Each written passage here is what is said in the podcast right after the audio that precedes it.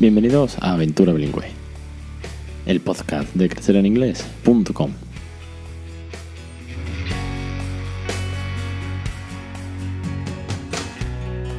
Capítulo 118, el 20 de septiembre de 2018. Muy buenas, mi nombre es Alex Perdel y esto es Aventura Bilingüe. Ya sabéis, el podcast sobre bilingüismo para aquellos que no somos precisamente bilingües, pero que estamos consiguiendo que nuestros hijos lo sean, que al final, bueno, es el propósito y son los verdaderos protagonistas de esta, como siempre digo, y que ya muchos sabéis y, además os ha gustado mucho el término, esta loca aventura bilingüe. La verdad que es que eh, hoy tengo que grabar de nuevo súper tarde porque no me da, no me da, no me da el día, no me da. en casa quedé más enfollanado, también ahora con el cole, con un montón de historias, con el trabajo, con bueno, vida familiar que también es muy importante, más grabar los cursos. Total, que cuando grabo son las tantas de la noche y tengo que hacerlo. Muy, muy, no, muy bajito, en serio. Bueno, el caso, antes que nada, eh, recordaros que esta semana ha salido la clase de los columpios, que estamos con el curso de Playground. Y está guay, porque eh, esta clase ha sido más cortita, pero hemos metido un poquito de vocabulario de, bueno, cómo socializar o cómo hacer que esperen, que, esperen su turno, de, de, que no se peleen con otros niños. Y la semana que viene vamos a ver Bubbles, Bubble Bubbles, ya sabéis, jugar con burbuja. Y no solamente de jugar, porque bueno, creo que si no, la clase duraría un minuto coges el típico cacharro, haces la burbuja y se acabó. Vamos a hacer un poquito más, vamos, vamos a meternos un poquito en science, por así decirlo, para peques muy, muy peques, pero para que veáis un poquito también de cómo podemos incentivar que, que, que aprendan, que metamos vocabulario, que juguemos y que al final aprendan una segunda lengua, pues de una manera muy, pero que muy divertida.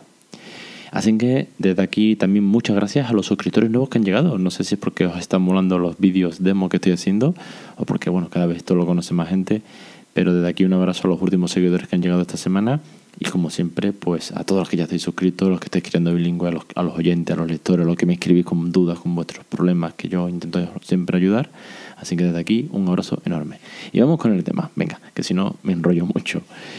Hoy quería hablaros de, bueno, no de un tema. Esto como siempre, eh, como siempre digo en los cursos, por ejemplo, es una rueda que cada vez va sumando más dientes, cada vez más grande. Yo os hablaba del desarrollo del habla desde hace ya muchos capítulos. Hemos eh, visto eh, cómo utilizar la palabra mágica sorry en el capítulo 95, que bueno, después dije, bueno, tal vez sorry no es lo mejor, habrá que rectificar, rectificar es de sabios, ¿no? Y esto lo, lo, también estuve, lo estuve comentando en el capítulo número 114, que bueno, que ya nos decía Dani, que, que, lo mejor tal vez sería utilizar excuse me o pardon o what incluso, más, eh, más tipo americano. El caso, que todo esto viene al hecho de intentar que hable en inglés todo lo posible, porque ya me he dado cuenta y tengo testigos y otras familias y amigos y familiares y los profes del cole o cualquier sitio donde vas que lo entiende absolutamente todo. De hecho, hoy, por ejemplo, venimos en el autobús y le digo, What are we going to dinner tonight? Uh, y él me preguntó, ¿qué vamos a cenar hoy? Le dije, soap. Y me dice, no, soap is for have a batch. Y soup. Suele, suele seguir yendo. Fíjate tú, que es uno de estos four friends que no solemos equivocar, que soap es jabón y soup es sopa. Y sin embargo, bueno, pues él lo sabe. Yo puedo bromear con él en decirle que vamos a cenar jabón y él sabe que no. Es como, no, papá, que no digas tontería, que eso es para la ducha. Bueno, entenderlo entiende todo, pero claro, le cuesta mucho más hablar porque no necesita hablar en inglés. De esto hemos hablado infinidad de veces y lo sabéis de sobra porque su ambiente es en español 100% y porque yo lo entiendo en español perfectamente. Pero bueno, como siempre intentamos reforzar y que se exprese y que lo vea útil, he encontrado una nueva manera, por así decirlo, y es rectificar y es repetir eh, absolutamente todo, todo, todo lo que él dice en inglés porque bueno, así, entenderme todo es cuando le está diciendo algo en español y yo voy, vamos hablando. Mira la paloma, oh, look the pigeon. Um, papá, el sol está en el cielo. Oh, yes, look, the sun is in the sky, and what color is the sky? Y aquí viene la segunda parte, y es preguntar. No me cansaré de decir, los cursos los estoy diciendo también. Pregunto infinito. Pregunto porque es una forma muy fácil de sacarle vocabulario, de sacarle expresiones, de sacarle qué es lo que piensa siempre sin que esto sea un tercer grado, de manera, pues, como siempre digo, natural, divertida y con mucho cariño. Que sea un juego, que la pregunta implique diversión y que preguntes cosas muy absurdas. A los, a los peques les encanta que les preguntes tonterías. Entonces tú le preguntas como, Eh, yo pregunto mucho what is what it is doing or what is the doing what is doing the pigeon or what is doing the frog o no sé cualquier en plan qué está haciendo entonces yo le digo una burrada. Oh the pigeon is dancing. No it's no dancing daddy is flying ese tipo de cosas para qué para, para que ellos se rían para que se diviertan y estamos jugando con el vocabulario uno pues a raíz de esto, otro de los grandes momentos en los que me he dado cuenta que se puede sacar mucho, pero que mucho vocabulario, es con la lectura. No es que yo me haya dado cuenta, porque no es que haya descubierto el fuego. Sabemos que la lectura es fundamental, es muy importante. Por aquí han pasado muchas familias que se involucran en la lectura de una manera increíble, porque al final le ponemos mucho empeño y porque además seleccionamos buenos cuentos y porque seleccionamos materiales en condiciones. Pero claro, es que luego hay que trabajarlo. No vale con comprar un buen libro de pasta dura con una buena ilustración, que tenga buenos textos, un buen vocabulario. Si está en la estantería, hay que trabajarlo. Bueno, pues a, la, a los cerca de los tres años, que va a cumplir ya mismo, queda un par de meses, eh, estamos leyendo y ahora él me lee a mí. Eh, yo le digo, we're going to, to, read a book tonight, honey, in your bed. Me dice, no, no, no, eh, yo, yo, yo leo, yo leo ok, ok, you read for me, you read for me, please. Y me dice, listen, listen. Bueno, pues mejor que lo diga yo, mejor que yo lo cuente, vamos a ver un caso real. Igual que hacemos en los cursos. Es decir, yo en los cursos, para aquellos que no lo sepan, yo pongo la cámara e interactuamos los dos. Yo explico lo que tenga que explicar, ya sea en los playgrounds, ya sea en la rutina, ya sea en las canciones, ya sea en los libros. Lo hago con él para que veáis cómo esto es real. Bueno, pues he querido grabar un trocito de cómo él me estaba leyendo un libro y de cómo yo lo voy... Mm, diciendo en inglés lo que él me dice en español y además procuro preguntarle cosas que suceden en el libro, de manera que él me lo narre, me lo cuente y la medida de lo posible que sea todo el tiempo en inglés.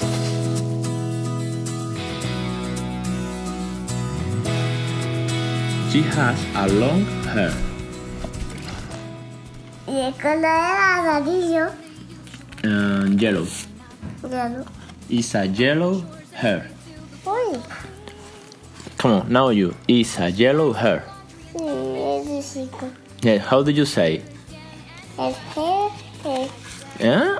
Excuse me? Re- it's a yellow hair? Repeat. Repeat with me. It's a yellow hair. Sí. Repeat. Yellow hair. Yeah, well done. What is she doing? What is she doing? Is jumping or running? Nothing. Is jumping? Okay, you have to say she is jumping. Is jumping. Yes. And that Sí. is happy or angry? Aquí.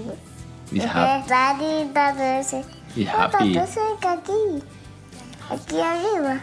Okay, you have to say Rapunzel is here. Entonces es ella. Is up. Yes, well done. What more? Pass, pass the page, please. Okay. What is she doing? Is singing? Is Rapunzel singing a song? Sí. So you have to say she is singing a song. Que sí, sí, mejor. Mm, good job, Raúl. De. De dar aquí. Oh, aquí que hay Oh, what is that? una nena. Mm-mm. In English, please.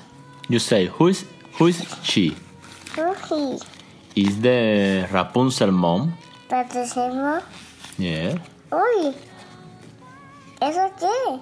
Oh, what is that? Es papá y es dulce. Uh, come on, now you in English, please. What is that?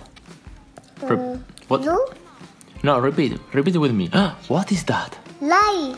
Oh, okay, this is the answer. Thank you. it's a lot of light. Y aquí, aquí. And here and here? How Here, here. is uh, the boy, Eugene, and, And Pascal. Pascal is here. Otro dulce aquí. hmm.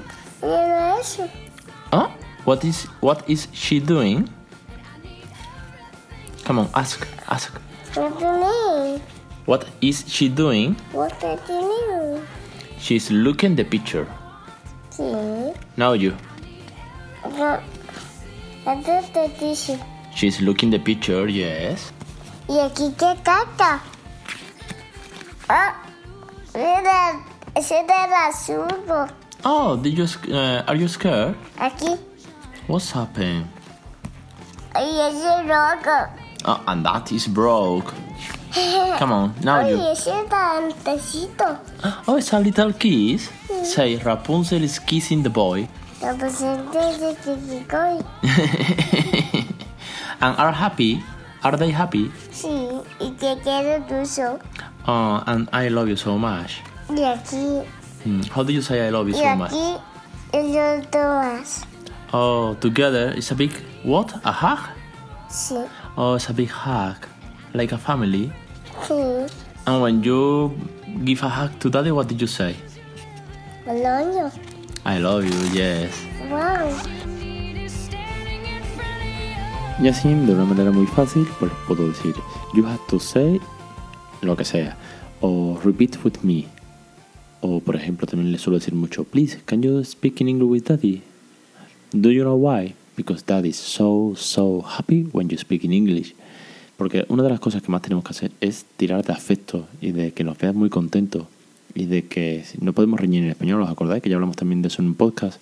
Total, que entre los sentimientos, entre que ve que es útil, entre ver que además cuando él me habla en inglés yo soy muy, eh, muy feliz. Sí, realmente soy muy feliz cuando me habla en inglés. Eh, lo veo útil y además me está contando un cuento una de las cosas que llevamos haciendo pues casi tres años. Pues bueno, empieza a verle un poquito más de utilidad. Y además, claro, entender entiende, pero le cuesta más pronunciar porque apenas lo hace. Bueno, pues vamos a darle todo el uso posible a- a ese desarrollo del habla. Y bueno, hasta aquí el capítulo, no me quiero enrollar mucho, que al final siempre me estiro.